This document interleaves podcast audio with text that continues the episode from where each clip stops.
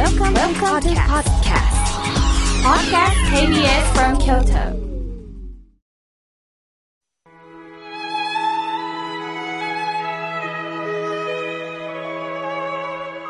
改めまして、僧侶の河村明慶です。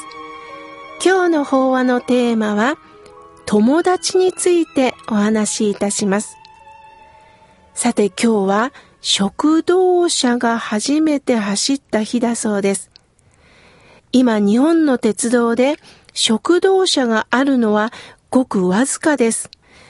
なかなか電車に乗れなくっても映像の中でもこの食堂車体験できるんです。私は先月映画僕たちのラストステージを見ました。ハリウッドの映画創世期を支えたアメリカの伝説的なお笑いコンビ、ローレルハーディの晩年を描いた実話なんです。二人組のコメディアンとして100本以上の作品に出演し、共に人生を歩んできた二人が人生の晩年に差し掛かって改めて相方との関係を考え直すきっかけとなる深い映画でした。細身でちょっと皮肉屋のスタン。ふくよかで陽気なオリバー。この二人の物語なんですが、舞台裏では、給料の不満、プライベートでの生活の不満を、まあ、二人で語り合うんですね。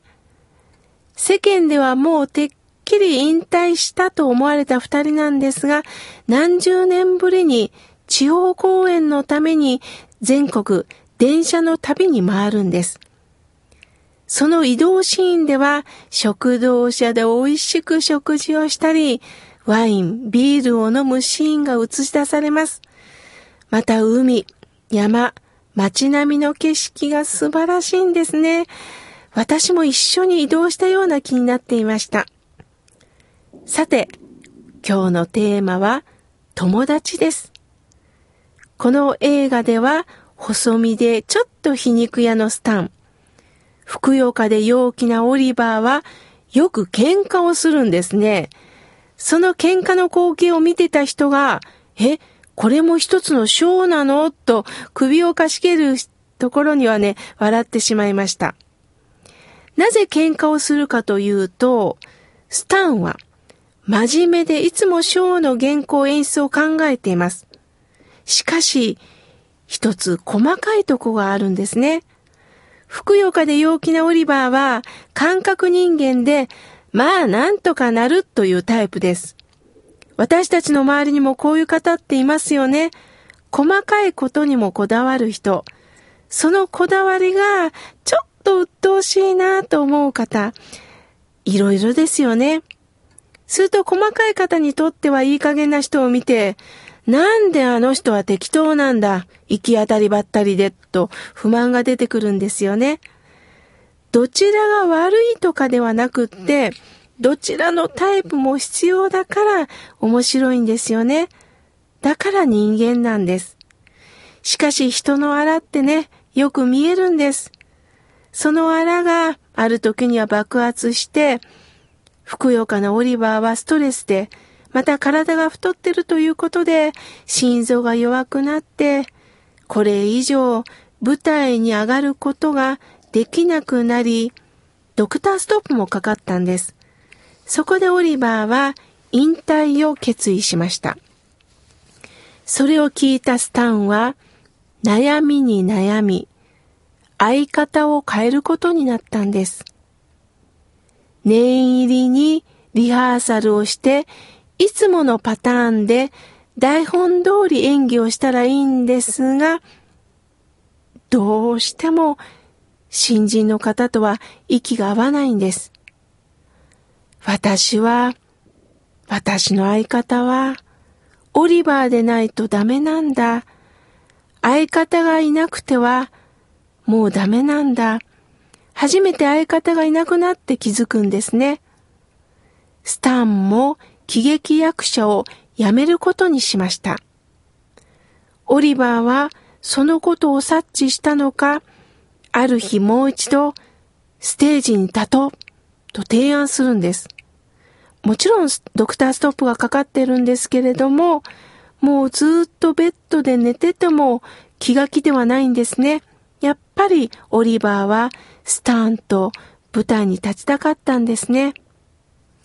スターンはオリバーと仲良く手を取り合って椅子に座ってお話をするシーンがとっても良かったんですね。なんか男性同士手を取り合ってるという姿、ああ、あったかいものを感じました。そして、スタンはね、初めて言うんです、オリバーに。私はね、実は嘘をついてたんだって言うんです。するとオリバーは、じろっとスタンの顔を見ながら、笑顔で、知ってたよって言うんです。スタンはびっくりします。え？さらにオリバーは、知らないふりをして知ってたのを知らせないようにして知ってたけど知らないことにしてたって言うんです。笑いますね。通訳さんも大変だったでしょうね。知らないふりしてて知ってたんだけどそのことを知らな、知らせないようにして知ってたんだけど知らないことにしてた。普通ならね、もうそれは嘘だろ自分の目を節穴じゃないよ嘘つくなと言いたくなるところでしょう。しかし、これが友達なんですね。知ってても知らないふりをする。